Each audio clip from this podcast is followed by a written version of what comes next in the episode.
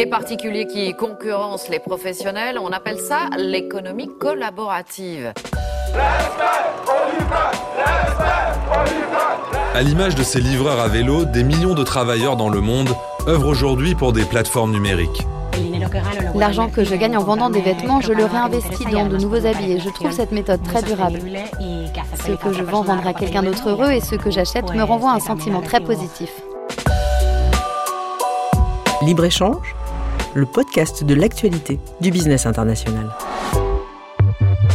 En août 1955, le journal américain Life Magazine qualifiait de révolution la vie jetable.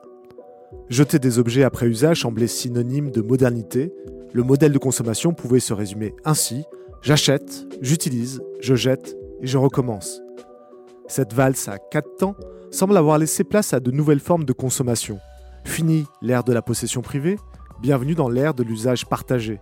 Adieu la consommation de masse, vive l'économie collaborative. C'est sur cette économie collaborative et ses impacts économiques, sociaux et environnementaux que nous souhaitons débattre dans ce nouvel épisode de Libre-Échange. Thomas, je viens d'évoquer le passage d'un modèle de consommation à un autre. Est-ce qu'on peut commencer par rappeler quels sont les fondamentaux de cette économie collaborative? Je crois qu'il faut commencer par décrire votre point de départ avant d'évoquer l'économie collaborative, si vous me permettez. Prenons un exemple symbolique comme la voiture. Dans votre valse à quatre temps, je l'achète, je l'utilise seul, je l'use et je la remplace. Ça nous paraît à toutes et tous très simple. J'ai acheté quelque chose, cela m'appartient. Et personne d'autre que moi ne peut l'utiliser sans mon accord. L'important est donc la possession et l'exclusion. C'est la célèbre tirade de Jean-Jacques Rousseau dans le discours sur l'origine et les fondements de parmi les hommes, en 1755. Deux points ouvrez les guillemets. Le premier qui, ayant enclos un terrain, s'avisa de dire Ceci est à moi, et trouva des gens assez simples pour le croire, fut le vrai fondateur de la société civile. Fermez les guillemets. Donc c'est sur cette possession privée que s'est bâtie une grande partie de notre économie. Alors c'est très pratique, mais c'est aussi très peu productif. Pour revenir sur l'exemple de la voiture, elle est, selon les estimations, inutilisée plus de 90% du temps.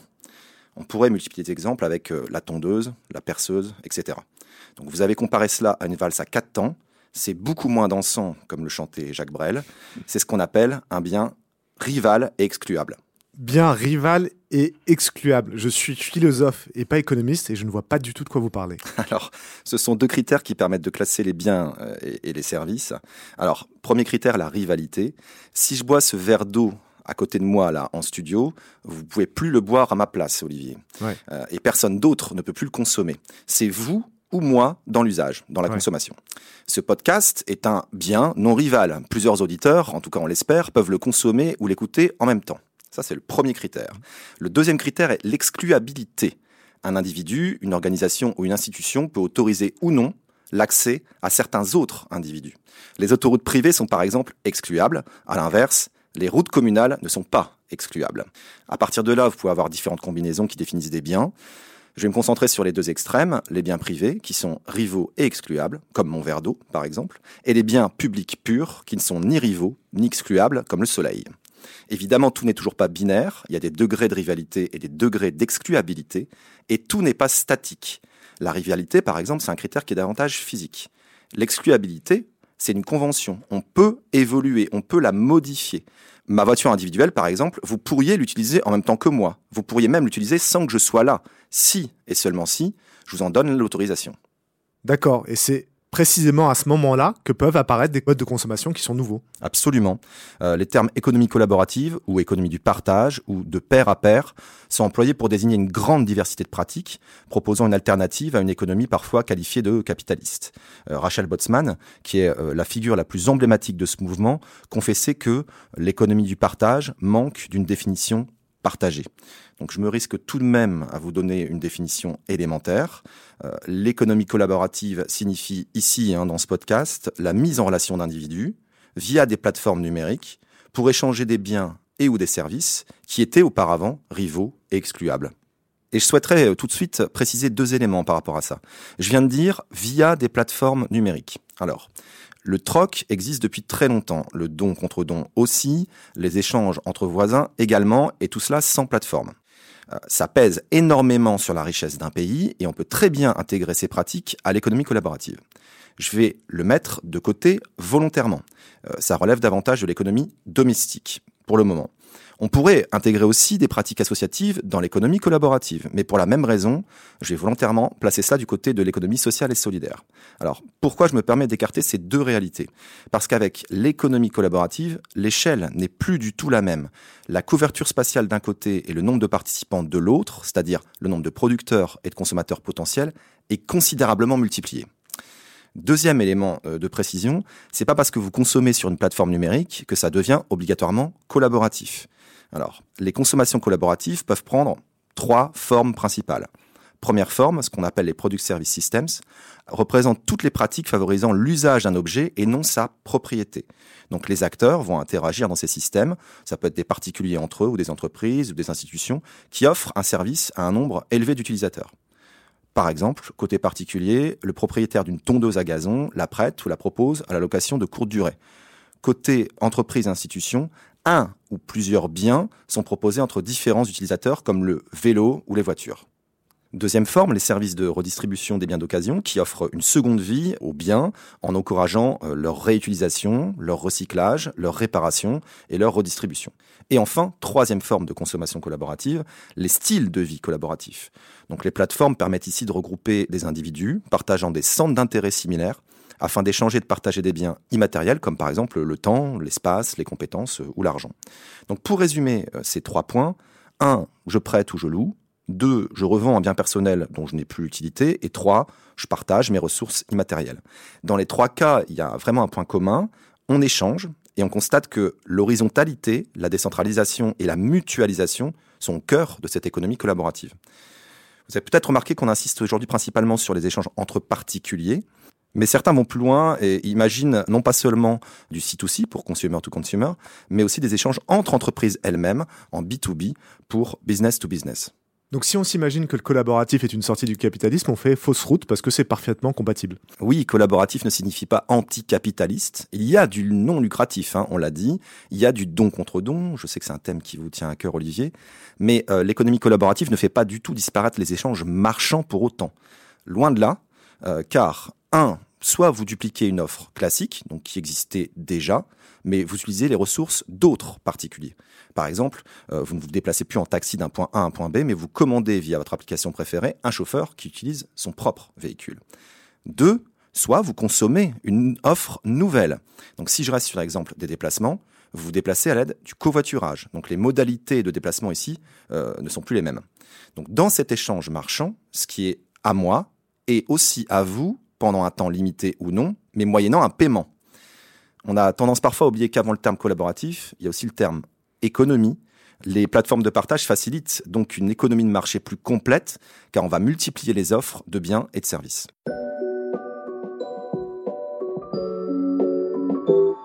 Ces pratiques plaisent beaucoup, on en parle beaucoup dans la presse, dans les médias, mais est-ce qu'on sait les mesurer exactement? Alors on a des données hein, euh, issues du ministère de l'économie par exemple, notamment une enquête de 2017 on y apprend que plus d'un tiers des Français ont utilisé une plateforme collaborative dans l'année. Alors, je suis allé vérifier du côté de la base de données Eurostat pour trouver des chiffres un peu plus récents qui nous apportent des précisions sur le type de prestations utilisées en 2019, notamment le transport et l'hébergement entre particuliers.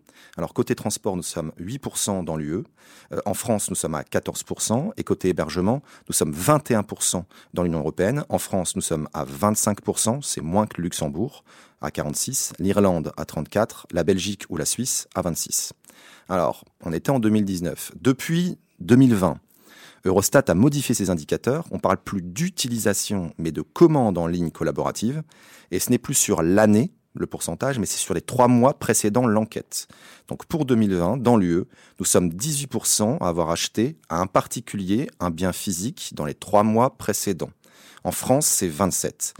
Pour les services domestiques, c'est 1% en UE, comme en France. Idem pour les transports. Et enfin, pour l'hébergement, c'est 3% en UE et 7% en France. Oui, on voit le décalage entre le discours médiatique finalement, la popularité de ce concept et les chiffres qui semblent relativement bas.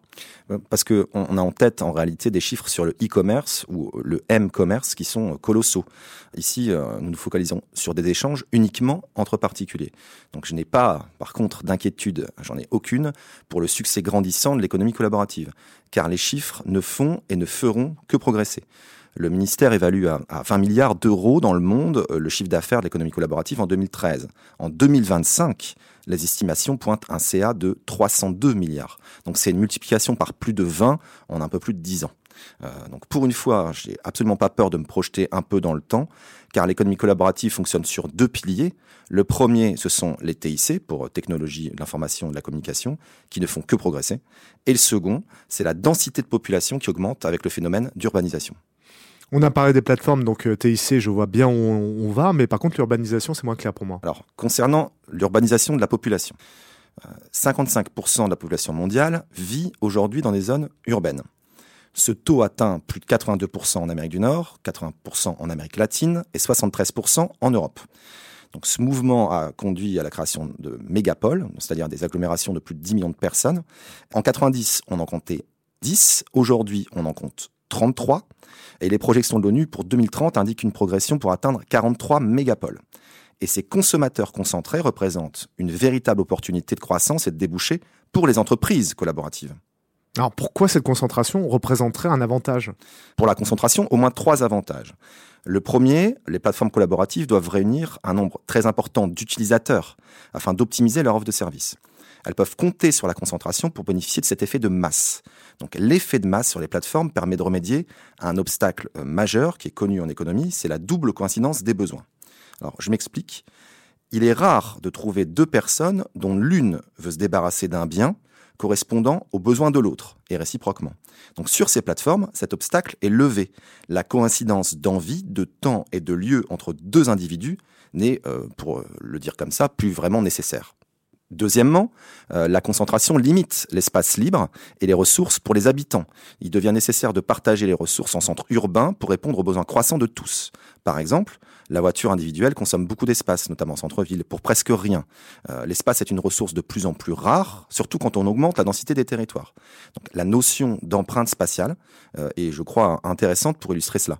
Il s'agit d'un indicateur en mètres carrés qui mesure la surface utilisée par les transports. Selon certaines études, on est entre 10 à 25% d'occupation des sols par les transports, dont plus de la moitié uniquement pour la voiture. Et troisième point par rapport à cette concentration, eh ben, la concentration favorise la proximité géographique de l'offre et de la demande.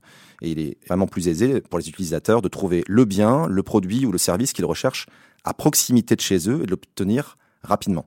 Donc ces trois avantages peuvent expliquer le développement de services collaboratifs en ville euh, plutôt qu'en zone rurale. J'ai beaucoup aimé Thomas votre petit rappel de la double coïncidence des besoins, mais je crois savoir aussi en économie qu'il y a un point fondamental, c'est celui de la confiance. La confiance entre les échangeurs, celui qui donne, celui qui reçoit. Comment on peut garantir sur ces plateformes et dans l'économie collaborative cette confiance? Alors la confiance, normalement, vous avez raison, se nourrit traditionnellement de contacts préalables. Or, ces premiers contacts avant l'échange n'existent pas euh, réellement sur ces plateformes. Donc il a fallu innover. Et c'est très intéressant, je trouve, parce qu'il y a un reversement qui s'est opéré. Les contacts peuvent suivre ici l'échange, mais ils ne les précèdent pas. Les premières plateformes ont mis en place des systèmes de notation proposant aux individus des évaluations mutuelles de façon à accroître la confiance entre les membres. Et en faisant cela, l'économie collaborative euh, va favoriser l'émancipation des utilisateurs. Ils peuvent ainsi transformer volontairement leur consommation en force de contestation ou d'approbation. Cette massification des évaluations crée une réputation. Et plus la réputation d'un individu est bonne sur la plateforme, plus sa chance d'obtenir des offres, de recevoir des propositions sera élevée. Chaque utilisateur va alors préserver sa réputation de façon à maximiser ses chances de participer au système collaboratif. Et évidemment, à contrario, si un individu agit à l'encontre du bien commun et des règles imposées par le système, toute la communauté peut potentiellement en être informée. Donc ce phénomène va conduire les individus à se comporter de façon socialement euh, valorisée. Donc c'est une façon de répondre à un problème classique en économie qu'on nomme l'aléa moral.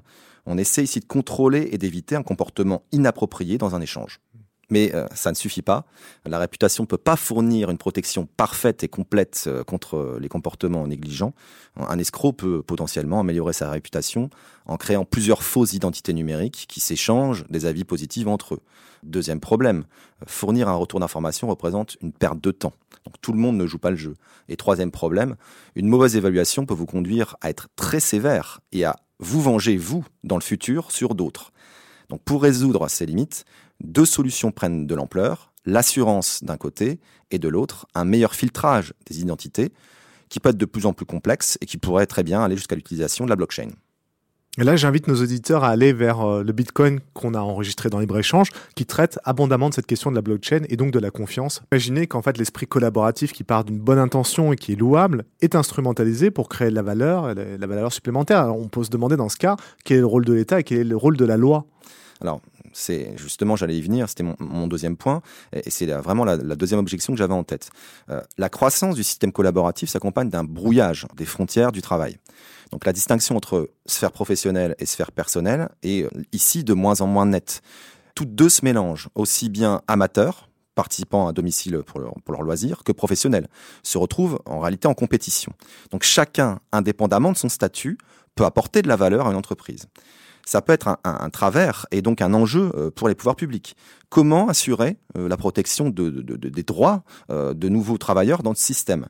Quel est le statut de ces créateurs de valeur? Le crowdsourcing se situe dans le droit du travail entre loisirs et activités professionnelles. Et les participants exercent des tâches souvent chronophages, que celles-ci soient faciles ou complexes hein, d'ailleurs.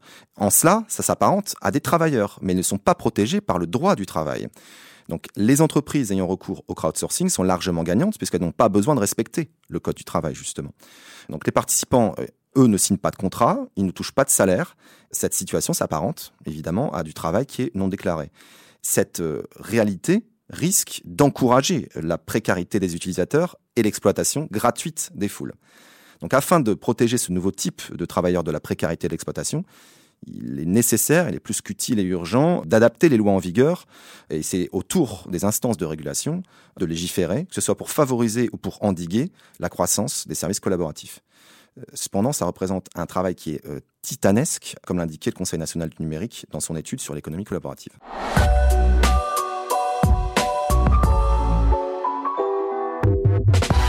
Et derrière ce point, Thomas, il y a tout ce qui touche à la concurrence et à la concurrence déloyale entre des acteurs qui sont déjà établis et de nouveaux acteurs plateformisés qui vont euh, avoir recours à une main-d'œuvre bon marché. Alors, c'est le fameux exemple de la compagnie américaine Uber. Ce service de chauffeurs particuliers à moindre coût a provoqué évidemment le mécontentement des chauffeurs de taxi traditionnels, voyant leurs courses diminuer et la concurrence s'accroître ces chauffeurs euh, amateurs hein, peuvent exercer cette activité quasiment sans formation, d'une part, et sans débourser les centaines de milliers d'euros euh, nécessaires euh, à l'obtention d'une licence, d'autre part. Donc, les institutions traditionnelles agissent donc dans le but de réguler ces plateformes collaboratives jugées déloyales. Il y a d'autres problèmes aussi. Hein. Il y a la question des taxes. Car au-delà de la concurrence déloyale envers les acteurs traditionnels, le développement des activités collaboratives assure aux utilisateurs un revenu qui est supplémentaire à leur revenu professionnel. Donc un particulier, par exemple, qui va louer une chambre sur une plateforme, euh, peut bénéficier d'un apport qui est euh, non négligeable en termes de revenus. Mais pour l'État, ce sont autant de revenus perçus par les utilisateurs qui sont peu ou pas toujours taxés. Donc il s'agit vraiment d'un manque réel à gagner. Dernier point, peut-être dernière objection sur euh, la vertu de ce système, la question du, financement, avec ce qu'on appelle le crowdfunding. Donc le financement participatif est un déterminant important du développement de l'économie participative, on le sait. Il connaît une croissance qui est importante depuis sa création au début des années 2000. Et, et si les foules sont utilisées comme source de financement, elles ne sont pas pour autant expertes des différents projets auxquels elles participent auxquelles elles se consacrent, auxquelles elles veulent apporter un financement. Et qu'est-ce que ça va impliquer sur la qualité justement des, projets financés? Alors, dans le crowdfunding, la foule anonyme intervient deux fois. Lors de la sélection du projet, qu'elle valide par son vote, puis lors du financement. Pour les concepteurs de projets, tous les amateurs qui participent aux plateformes sont les nouvelles personnes à convaincre. Pourtant, cette même foule est, le plus souvent, non experte. Le choix du financement d'une entreprise découle d'une dimension qui est plus affective accordée par la foule au projet que euh, son étude précise et technique. Les informations publiées d'ailleurs sur les sites concernant les projets euh, collaboratifs sont euh, beaucoup moins développées comparé à un financement de projets traditionnels, où les entrepreneurs sont face à des équipes expertes et exigeantes. Dans le cadre du crowdfunding, plutôt que se concentrer sur des informations relatives à la rentabilité du projet ou à sa validité financière, les promoteurs vont valoriser une approche qui est simplifiée, qui est plus commerciale, qui est plus susceptible de plaire rapidement aux, potentiels investisseurs. On assiste à euh, une définanciarisation euh, de l'évaluation des projets. Cet appel constant à l'intelligence des foules, comme il est parfois noté dans certains articles, est ainsi à, à nuancer car il reste synonyme de développement de l'amateurisme. C'est l'intelligence émotionnelle des foules, on devrait dire. Vous avez parlé tout à l'heure d'une nécessité de, réguler, de faire recours à la loi. On en est justement en France aujourd'hui de cette régulation Alors, je ne vais pas lister évidemment l'ensemble des travaux politiques sur ce point et l'arsenal juridique euh, qui les accompagne. Euh, il faut bien imaginer que sur chacun des secteurs où l'économie collaborative s'est développée, des lois apparaissent. Alors, par exemple, la loi Thévenoud du 1er octobre 2014, qui est relative aux taxis et aux voitures de transport avec chauffeur qui punit de deux ans d'emprisonnement et de 300 000 euros d'amende les structures, je cite, organisant un système de mise en relation de clients avec des personnes qui, sans être des entreprises de transport routier, des taxis ou des VTC, se livrent au transport de personnes à titre onéreux. À l'image, évidemment, euh, de l'entreprise Uber proposant son service Uber Pop, euh, service de taxi entre particuliers de manière complètement illégale. Donc je ne vais pas multiplier les exemples, mais je peux rappeler euh, deux lois peut-être importantes et un peu plus générales. Première loi, la loi du 6 août 2015 pour la croissance, l'activité et l'égalité des chances économiques, qui a posé le principe d'une information loyale, claire et transparente sur les conditions générales d'utilisation des plateformes collaboratives. Deuxième loi, peut-être, pour en rester là, la loi du 7 octobre 2016 pour une république numérique qui veut garantir la loyauté des plateformes et l'information des consommateurs. Tout à l'heure, Thomas, je vous ai demandé si le système était vertueux et vous m'avez répondu en relevant cinq objections au niveau social. Si on parle du point de vue écologique et environnemental, est-ce qu'on peut se demander et se dire que le système est vertueux? Alors, je vais commencer par, euh, l'ADEME qui, qui définit la consommation collaborative comme, je cite, une pratique qui augmente l'usage d'un bien ou d'un service par le partage, l'échange, le troc, la vente ou la location de celui-ci avec et entre particuliers. Donc, tout va bien. Sous condition.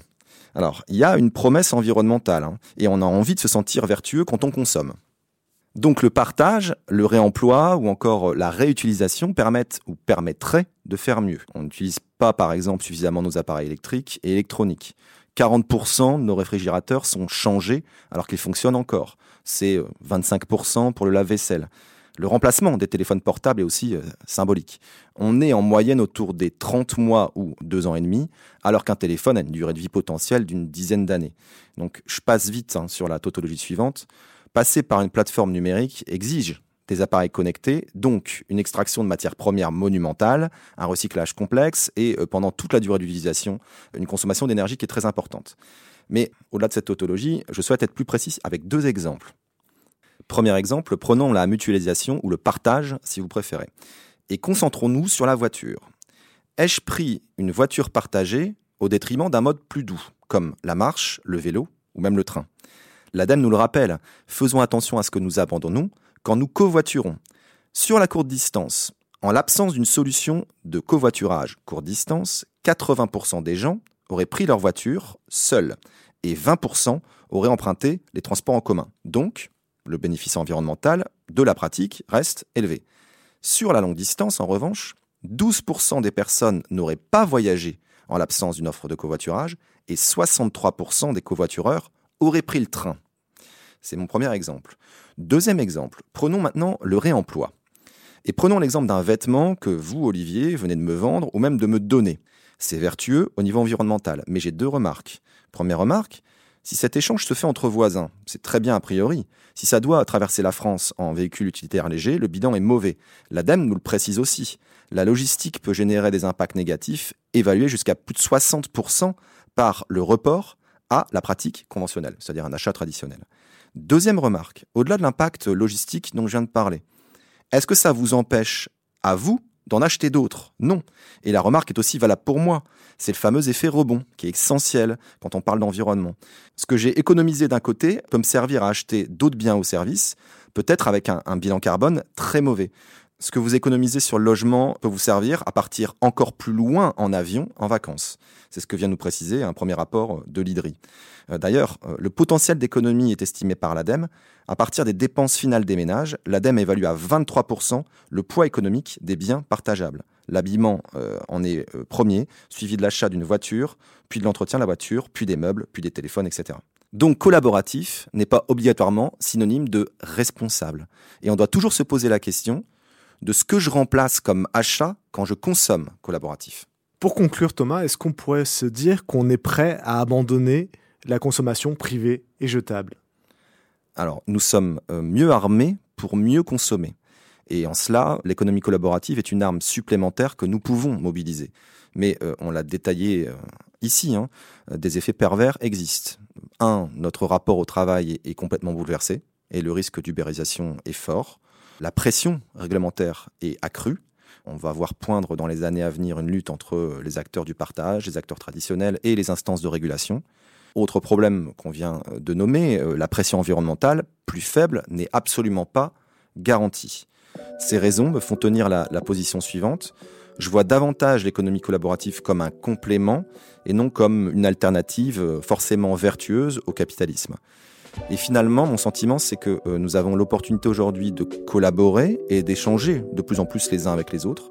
Et ça, grâce à de meilleurs outils à notre disposition. Pour autant, est-ce que nous coopérons davantage et mieux? Coopérer au sens d'œuvrer ensemble pour quelque chose qui ne relève pas que de l'utilité personnelle ou du profit immédiat, mais bien de l'apprentissage collectif, durable et pour le bien commun? Ça, j'en doute.